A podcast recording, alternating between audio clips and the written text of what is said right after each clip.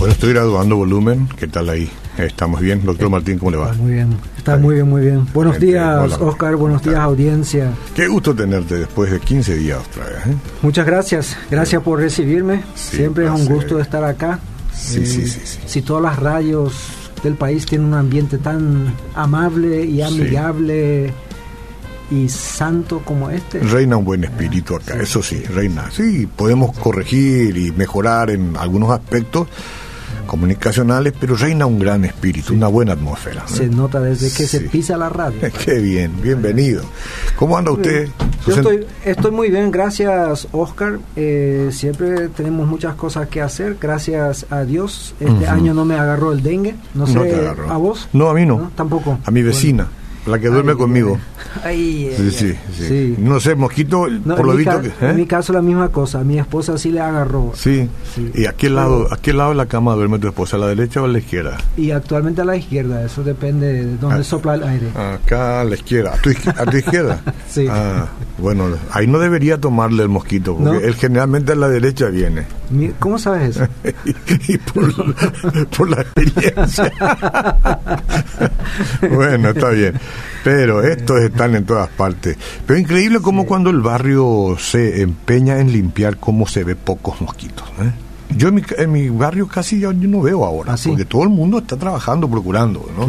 y no hay que bajar la guardia. No, exactamente.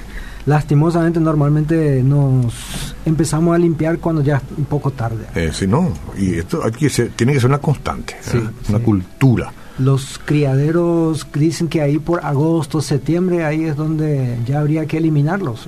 Los criaderos. No, no. En, enero cuando los mosquitos están grandes. Pero mejor si lo eliminamos todos los días, todos los meses, mejor. mejor. Hay que salir de la casa temprano, ver qué es lo que estamos acá. ¿Por qué yo tengo que poner este criadero de mosquitos? Derramar, limpiar. Así es. contribuir, pues. Bueno, ¿y cómo anda usted, Olimpia? ¿Qué sensación le transmite? Ay, ay, ay, Olimpia no juega bien. Eh, pensé ayer de que sería el tercer partido consecutivo en que no mete y de repente alguien me dice, pero ¿cómo que no metió contra Delfín ahí en la Libertadores? Bueno, el jugador contrario metió. Olimpia no marcó contra Nacional y contra Delfín tampoco marcó porque lo hizo el jugador contrario, eh, un cabezazo de Alcaraz que quiso pasar al medio. Entonces, ah. para mí eso no cuenta como un gol elaborado por el equipo. Y ayer tuvimos la misma situación, si no venía el penal ahí eh, al, último. Eh, Olimpia tiene la pelota, maneja la pelota, juega, distribuye horizontalmente todo el tiempo, pero no sabe qué hacer para penetrar una defensa bien plantada como la de River ayer. Sí, sí, sí. Y con jugadores, incluso el Adebayor, por ejemplo, se nota de que él está acostumbrado al juego inglés, en donde hay un poco más de espacio, o sea, hay bastante más espacio, especialmente si no jugás eh, en uno de los equipos más grandes contra los más pequeños, pero acá no te dejan respirar. ni, bien tenés la pelota, ya alguien te supla en, el, en la nuca y te quitan. y O sea, él necesita un metro más desde mi perspectiva se para... Se necesita, se nota que tiene buen movimiento, es cuestión de tiempo seguramente. Y sí, eso el hincha de Olimpia espera de que en algún momento rompa una red, ¿verdad? O, el tema está, el tema está en que acá nuestro común amigo, no voy a decir quién dice, Olimpia tiene dos equipos titulares. No es cierto. Equipo titular es uno. Sí. Equipo titular es uno, equipo titular tenía que haber jugado. No, porque el miércoles juega Copa Libertadores. Si un jugador no es capaz de reponerse en tres días, no sirve. No sirve. bueno, bueno, bueno, eso fue tu opinión. Sí, sí, sí, no sirve. Tiene que jugar el titular, descansar, dormir sobre clavos o qué sé yo, sobre, sobre, sobre perfume, ¿verdad? Y después jugar otra vez. Porque mirad la consecuencia. Bueno, yo también aprecio a Olimpia, por eso quiero que gane. Gracias, gracias Oscar, muy, muy amable. bueno, eh, sí, estamos esperando, como ayer me dijo un amigo cerrista, dice, bueno, lo importante es que sume ahí afuera con Delfín, no importa si era gol que hizo o gol que otros le hicieron, pero gol es gol, entonces un punto vale oro. Bueno, el que parece que Cerro Porteño tampoco está tan afinado en la puntería, empató 0 a 0 con Nacional el partido anterior contra General Díaz tampoco le fue tan bien. Entonces los equipos grandes necesitan afinar un poco puntería. E incluso el penal que Olimpia tuvo al final, ahí el, el primer intento no fue tan bueno, le atajó el arquero. Mm. Y este pasito que dio al frente, desde mi punto de vista, es muy normal en todos los arqueros, pero hoy en día con el VAR, entonces se descubre todito y, y, se hace repetir. Y bueno, eh, son, valga la redundancia, son cosas del fútbol. El que sí parece tener buena puntería es Libertad, que metió cinco goles contra General Díaz. Hay un muchachito, bueno, muchachito, no hay que decir así, un joven metió tres goles. Franco me metió tres. ¿Perdón? Franco fue. Ferreira, creo. Ah, Ferreira, porque Franco metió uno, está bien jovencito. sí. sí. Eso es lo que he visto. Y, y los otros partidos, Guaraní con Sol de América 1 a 1. Esportivo San Lorenzo con Guaireña 1 a 1 también. Bueno, Olimpia River Plate ya dijimos 1 a 1. Em, el 12 de octubre por fin ganó un partido 3 a 2 a Luque. Entonces así estamos en el fútbol paraguayo. Libertad lidera la tabla con 19 puntos, Olimpia le sigue con 15. Guaraní con, 15, con 14, depende, yo estaba mirando una página web y interesantemente le dieron un punto más que eh, oficialmente acá tiene. Ah. Entonces, acá en este diario dice 14 puntos. ¿verdad? Pero si es que vamos a ir por... ¿Qué dice 14? Acá dice 14, eh, Nacional y Guaraní, ambos con 14. Pero si vamos a dar la continuidad a los resultados que Guaraní obtiene, tiene 17 porque le falta un partido pendiente. Y, ah, no, y, no, pierde nunca. Y Guaraní juega bien, ¿verdad? Eh, en, la Libertadores, Guaraní le ganó 2 a 0 a Bolívar. Acá, el que también anda bien en Libertad le ganó de visitante 2 a 1 al Independiente Medellín. Al que no le va bien en Libertadores es el Barcelona, que le fue bien, muy bien en Paraguay, pero en su propia cancha perdió 3 a 0 contra el Independiente de Valle. Mm. Y tampoco al último campeón de la Libertadores, River Plate de Argentina, perdió 3 a 0 con Liga de Quito en, la, Libertadores. En la Libertadores. Ahora ya estamos en fase de grupos. Y ahora no le pudo ganar a, a, Tucumán, ¿a quién era? Que no le pudo ganar, eh, empató y Boca salió campeón. ¿Ya está? Sí, salió hace dos días. Jugaban en simultáneo. Fue, una cosa terrible porque ya, estaba por terminar yo yo sabía que estaban sí eh, estaba por terminar estaba por terminar ah, y este Tevez encajó un gol para Boca que mm. fue el, el, sueño del pibe. ¿Contra Gimnasia y Escrima? Sí, el de Maradona. de Maradona. La Maradona tiene una cara de mono ahí. no sé yo qué le pasa, ¿verdad? No sé si es una cuestión. Bueno, y termina el partido y Tevez, enfocan a Tevez y él queda confuso porque no sabe cómo terminó el otro partido. Y le avisan y ahí comienza la fiesta. Ahí comienza la fiesta. Y Boca campeón. Y con el técnico que estuvo en Cerro. ¿eh? sí, sí, así mismo es. Bueno, por y bueno, sí, empezamos nuestro paseíto por Europa. El Barcelona le ganó a Penitas 1 a 0 a la Real Sociedad y sorprendentemente el Real Betis le ganó al Real Madrid 2 a 1. Entonces, de esta manera, porque hace poco el Real Madrid le ganó el clásico al Barcelona y con eso se adelantó y ahora el Barcelona está al frente con 58 puntos, le sigue el Real Madrid con 55 y el Sevilla en cuarto lugar con 47 puntos. En Italia, nada de sorpresa. Bueno, un poco la Juventus le ganó el clásico contra el Inter 2 a 0 sin público por el tema del, del coronavirus. Y, alguien dijo eso es como, como esas películas antiguas sin sonido. y sí, yo no sé, o sea, hay poca emoción y desde mi punto de vista seguramente un gran sacrificio económico. O sea, tener un partido así y y no cobrar los 45 mil o 70 mil entradas que, de la gente que entra ahí, porque esos son los partidos que llenan los estadios. Pero millones están infectados, pues. millones de italianos están infectados con el COVID-19. ¿Millones? Sí, millones. ¿Eso es una de tus preguntas sarcásticas? no, pues, hombre, no, Es que lo que ah. pasa es que es un gripe, son, es una gripe, ah. ¿verdad? No, digo que todos estén graves ni nada, ah, pero ¿cuántos millones son ellos, verdad? Yo leí por ahí, o por lo menos mi hija me dijo que leyó por ahí, yo no leí. Entonces tiene que tomar medidas, ¿verdad? Bueno, lo que sí fue un, interesante partido, el Leche contra el Atalanta. Nueve goles. Mm. Nueve goles en un partido, pocas veces se marcan. El Atalanta le ganó 7 a 2. Y bueno, la Juventus entonces lidera la tabla por décimo año consecutivo con 66 puntos en 29 partidos. Le sigue la Lazio que eso sí que es sorpresa con 65 puntos y el Inter a 10 puntos de distancia con 55. En Alemania eh, todos los ojos estaban mirando el, uno de los clásicos que eran los dos Borussias, el uno es Mönchengladbach, el otro el Dortmund y el Dortmund de visitante le ganó 2 a 1. El Bayern Múnich sin mucha sorpresa le ganó al Augsburg 2 a 0 y la tabla la lidera una vez más el Bayern Múnich, creo que es por octavo año consecutivo con 55 puntos después de 25 partidos. Le sigue el Dortmund con 51 y el Leipzig con 50. Y en Inglaterra el Liverpool volvió a ganar. La última vez que hablamos de Liverpool dijimos que en toda la campaña solamente había cedido un empate. Bueno, ahora ya perdió un, partido. Entonces no saldrá campeón invicto.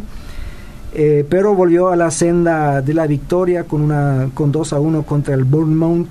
Pero todos los ojos estaban fijándose en el clásico de Manchester. El Manchester United contra el Manchester City. Entonces, donde los últimos años desde que Pep Guardiola tomó el City, casi siempre ganó este equipo eh, con el Kun Agüero ahí, pero esta vez fue para el Manchester United 2 a 0. Entonces, la tabla en Inglaterra, el Liverpool lidera con 82 puntos en 29 partidos. Esto es impresionante porque le lleva 24 puntos de diferencia al Manchester City, que es el segundo. O sea, gana dos partidos más y ya sale campeón. Y ah, solamente para comparar, el, la Juventus, que tiene la misma cantidad de juegos, tiene 66 puntos, o sea, 16 puntos menos que Liverpool en la misma cantidad de partidos y lidera la tabla en Italia. Mm, en Italia, pero antes, que, antes que sigas en Italia, voy a, voy a pasar en limpio la información que te pasé. 16 millones de italianos aislados por el coronavirus, ah, que no es lo mismo que estar Correcto. Este, infectados. Este, infectados creo que son 5.061. Por eso me sorprendió eso de... No, que pasa que, viste que eh, si hablamos entre amigos podemos equivocarnos, pero cuando hay un micrófono por medio hay que buscar bien. Yo sé que mi hija me dijo 16 millones, me, parece mucho también infectados. Aislados, aislados. En Lombardía, lo que hay en Lombardía. Y sí, el, tema, el tema, por ejemplo, en Alemania yo escuché que había un congreso cristiano con 6.000 participantes. El primer día se descubre que uno de los oradores tiene el coronavirus. Ahí se suspende todo. Todos los otros oradores a cuarentena porque estuvieron juntos en la sala de oradores. Sí y toda la gente a sus casas y en varias iglesias le dijeron a sus líderes que no aparezcan por la iglesia en dos semanas. Mm. O sea, que se queden más en sus casas para por cualquier cosa. Si te regalan un, buen pasaje ida y vuelta con estadía en un lindo lugar en, en China. ¿En China te iría? en este momento no. ¿No te iría? Sinceramente no. Pero te pones todas las máscaras. bueno, está bien.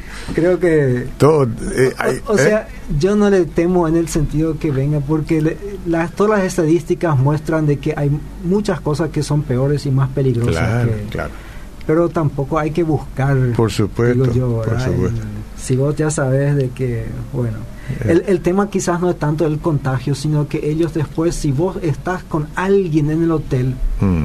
Que tuvo, ya te, te, detienen 40, días, te, tienen ahí y, no puedes regresar y no viajar en ningún Pero te dan de comer y eso todo. Y supongo que sí, ah, porque si no, eso... bueno. bueno, Oscar, antes de irnos a la villa, una curiosidad del fútbol.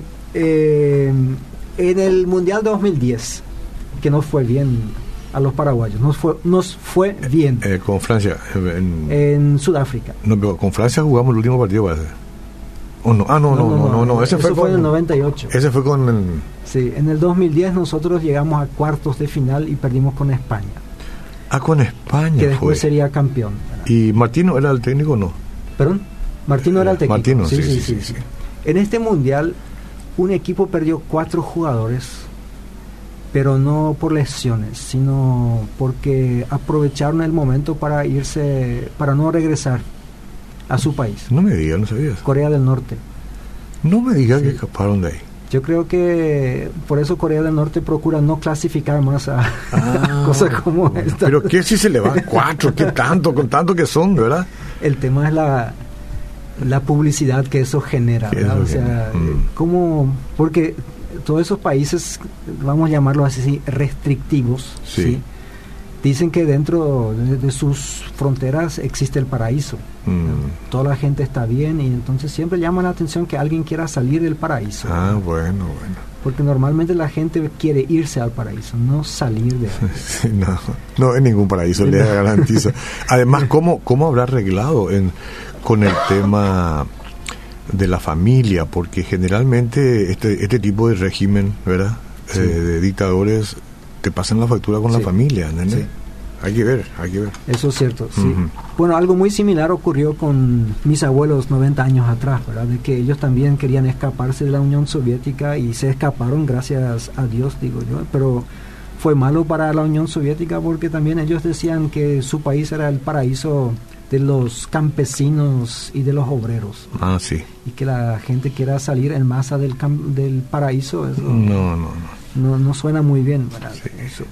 Bueno, eh, Oscar, hoy queremos hablar de, ya le dije la vez pasada para aquellos que nos están siguiendo eh, fielmente, de que me gusta mucho ver algunas personas en la Biblia, especialmente personas no tan famosas como Jesús y Pablo. Bueno, a ellos también me gusta seguir mucho. Ayer tuve eh, el privilegio de poder predicar sobre Jesús. Así nomás te dan el tema. A mm. vos, te toca predicar de Jesús. Mm. qué lindo, ¿verdad? Eh, pero ¿por dónde comienzo? sí, pero eso es como que te dan un pase al área con mm. arco en blanco. Sí, sí, sí, Pero de todas maneras hay que tener muy, mucho cuidado, puede patear arriba, con los costados. pero como te conozco a vos, en el blanco. Bueno, bueno, gracias, gracias. En el blanco. Y en este caso yo estuve pensando en un personaje em, que seguramente todos habremos escuchado su nombre, pero no sé si hemos investigado un poco más sobre su vida, de nombre Rubén. Rubén fue el primogénito de Jacob. Primogénito significa primer hijo. En Génesis 29 empieza su historia. Su mamá era Lea. Eh, recordemos de que Jacob se fue huyendo de la venganza de su hermano Esaú y fue llegando a Padam Aram, ahí lejos. Eh, y ahí se encontró con su prima Raquel. Hay que decir que en aquella época no había leyes en contra de los casamientos entre parientes, incluso se aconsejaba eso, porque pensaban que eh, las buenas costumbres, las buenas tradiciones están dentro de la familia. Y bueno, este Jacob se enamoró de, Raquel y empieza a trabajar. Su tío, el tío Labán, se da cuenta que este Jacob tiene buenas habilidades para el manejo del ganado y después de una o dos semanas le dice, bueno, eh, ¿qué crees que yo te dé? Quédate conmigo a trabajar, a cuidar de los animales porque anteriormente de eso parece que no le fue tan bien a Labán porque sus propias hijas, en este caso justamente la Raquel, tuvo que cuidar los animales, cosa que era trabajo de hombres. Mm. O sea, cuando Jacob llega ahí, eh, Raquel es la pastora de las ovejas, así dice el texto. Y el feminismo todavía no estaba diseminado en esa época. No, no estaba y bueno, es un trabajo, digamos, no muy salubre estar ahí fuera en el campo todo el día, ¿verdad? Entonces las mujeres más bien eran para las casas, ¿verdad? Y, bueno, y Jacob le dice, bueno, yo te voy a servir siete años por tu hija Raquel, ¿sí? A veces nosotros pensamos que ese Jacob tenía 20 años o 18 añitos, entonces todo es tierno, romántico y todo eso, pero si nosotros leemos detenidamente la palabra de Dios, vemos que su hermano Esaú, y eran gemelos, ya tenía más de 40 en este momento. Mm. Entonces, eh, Jacob también lo tuvo, probablemente tenía unos 45 años cuando llegó ahí y la Raquel nosotros no sabemos, pero por ahí habrá tenido 20 o 18, no sabemos, pero bueno, pasaron los 7 años de trabajo y ahí su tío Labán, en vez de darle a Raquel en una noche de bodas, quizás habría que decir también de abundante vino y otras cositas, le enchufa la otra, ¿verdad? Mm. Le enchufa a Lea. Le engaña. Le engaña. Qué casualidad, le engaña a uno, a uno que nunca engañó. bueno. esto es de sarcasmo también, hay que explicarle porque por ahí hay alguien de la audiencia que no está leyendo su Biblia todos los días. Lo que quiso decir el licenciado Oscar es que Jacob eh, probó de su propia medicina. Exacto, sí, sí. Porque había hecho eso también en repetidas ocasiones. Bueno, Eh, Jacob ahí le reclama a su suegro tío y le dice, pero eso no fue el trato. Y él dice, pero acá tenemos la costumbre que no está bien visto que la más joven se case primero y después. Entonces, eh, tener con ella tu luna de miel de una semana, después te doy la otra y después me servís otros siete años para. Por, por, la otra. y bueno, el negocio redondo para Labán. 14 años de trabajo gratis de un hombre por, por sus dos hijas, porque las hijas sí o sí él quería casar con alguien. Sí. Y nosotros vemos que le fue bastante bien a Labán en estos años en que Jacob se hizo cargo de sus animalitos. Pero bueno, ahí dice en, el, en Génesis 29 de que Dios vio que Lea no era amada por Jacob. O sea, ¿qué vas a hacer? Ahora de repente en, en el lapso de una semana, ocho días, tenés dos esposas. Hmm. Una que realmente querías y la otra que se te cayó de yapa. Sí. Y bueno, eh, no podés generar así de un día a otro prender eh, tocar un botoncito y se te prende el amor por, la pues, otra también. Un, conflicto en tus sentimientos y, y problema de distanciamiento entre la hermana probablemente. Y así, pero por lo visto él sí cumplió su rol como esposo en el sentido carnal, vamos a decirlo mm. así, con ambas. Entonces, gran sacrificio. Y como Dios vio que... Disculpame la Como Dios vio que... Hoy estás pícaro vos, ¿eh? eh bueno, vos me transmitiste eso. como, como Dios vio que Lea no era amada, entonces sí le dio a ella el privilegio de concebir y tener un hijo. Mm. Y Raquel, que tuvo el mismo tratamiento de su esposo o incluso mejor, no concibía hijos. Entonces, cuando nace el primer hijo, Rubén, eh, Rubén es su nombre, o sea, este nombre le da la mamá. Eso me llama la atención, parece que en aquella época las mamás tenían el derecho de, nombrar a sus hijos, ¿sí? porque eso vemos en todos los hijos de Jacob, que a la postre tuvo sus 12 hijos con cuatro mujeres diferentes, todo, pero todo legal en aquella época. Claro, en aquella en época. aquella época, hay que subrayar eso.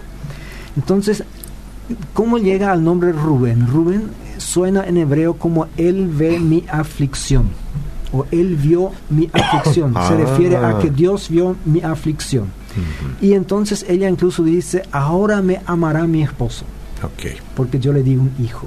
O sea, eh, eh, la vida de Lea es una constante búsqueda de amor.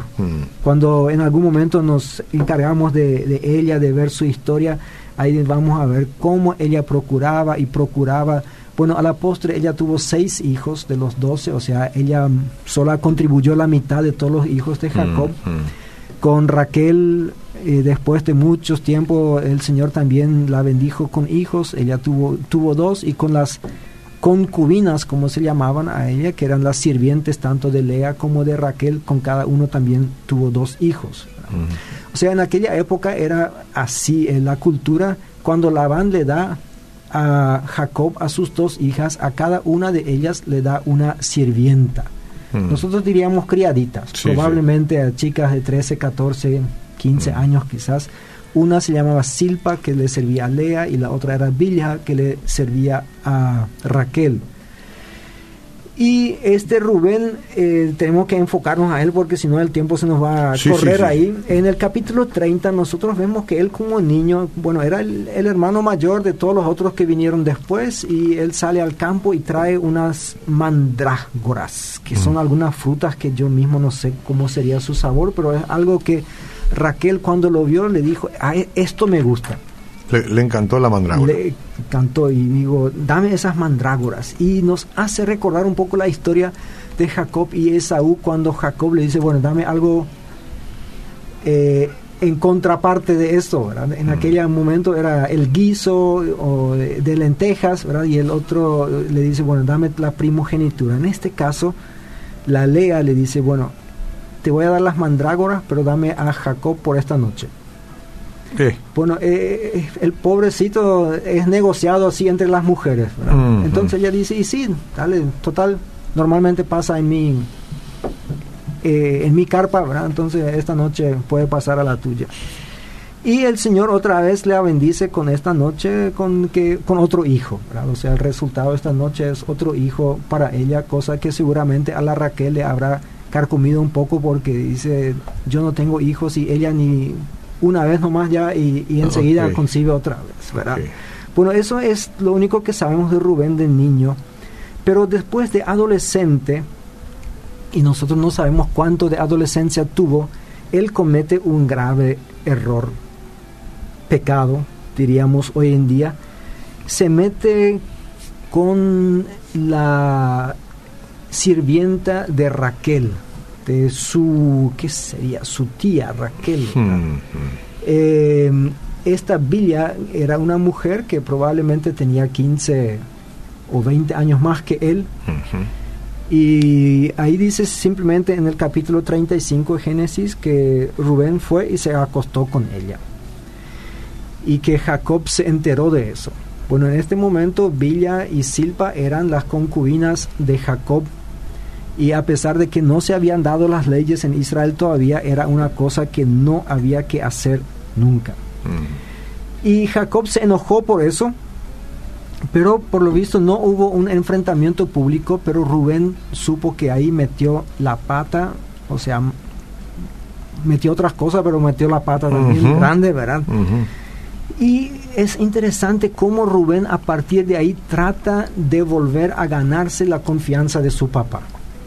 Y eso especialmente en la historia de José, cuando todos nosotros conocemos la historia de José, como sus hermanos le vendieron, pero pocos nos damos cuenta de cómo Rubén trata de salvarle a José en esta situación. Cuando los otros hermanos deciden matarlo, cuando José viene a buscarles, Rubén le dice, no le vamos a matar, eh, vamos a tirarle acá en la cisterna nomás y después vamos a eh, pensar qué hacemos con él. Y bueno, ahí, y ahí dice textualmente porque él quería sacarlo después, salvarlo y enviarlo de vuelta a su papá.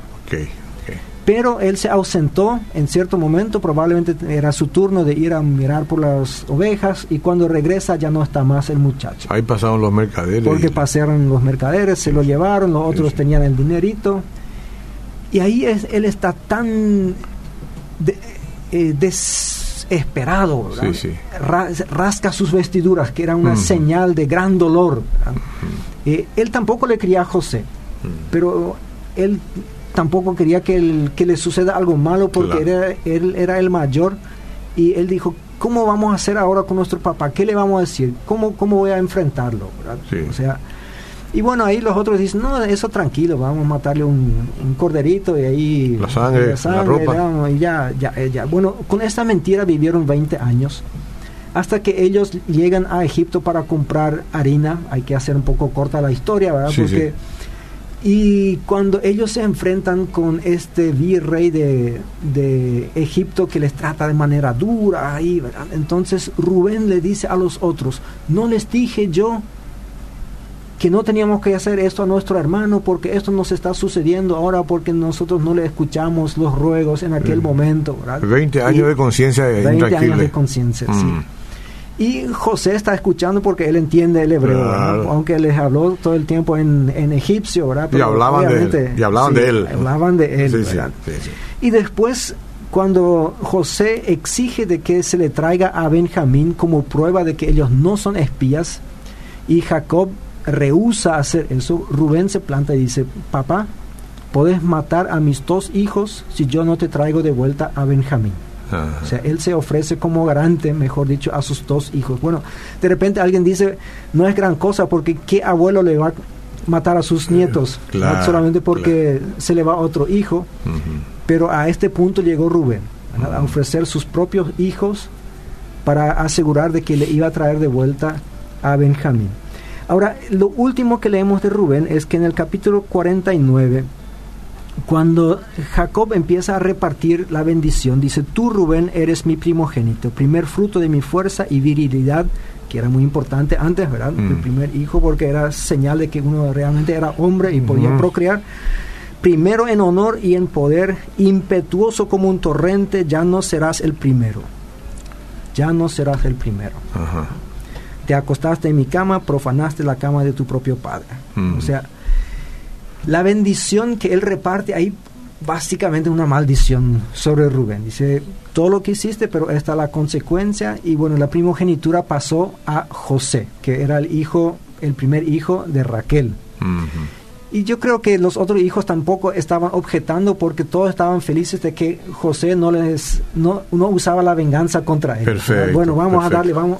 Total, ellos se fueron de Israel, llegaron a Egipcio, o sea, eh, normalmente eh, la primogenitura servía en la herencia para darte la doble porción. Pero si no tenés tierra, sí. no hay forma. Eh, ya, no hay forma. No, no, importa mucho. Tenés 35 segundos. Bueno, con eso quiero terminar. Nuestros actos tienen consecuencias. Es verdad. Nuestros pecados pueden ser perdonados. Nadie busca excusa con todos estos temas que estábamos hablando acá. Exactamente. Entonces, si vos metiste tu pata en tu vida, tu pecado puede ser perdonado. Vení a Jesús, pedirle perdón. Pero las consecuencias de lo que hemos hecho las vamos a tener que llevar en la mayoría de los casos. Sí, sí, sí, sí. sí. Es, muy sombrío. Es muy sombrío, es real, pero es muy sombrío. y, y, y lo peor es que no vas a cosechar mañana precisamente, puedes cosechar pasado mañana o dentro de un año o más. Pero la esperanza es que sí, tu pecado, tu culpa sí puede ser quitado. Puede ser quitado. Gracias a Dios que nos perdona de nuestros pecados y nos arrepentimos a tiempo. Así es. Hasta la próxima, mi querido. Muchas gracias. Seguimos, seguimos.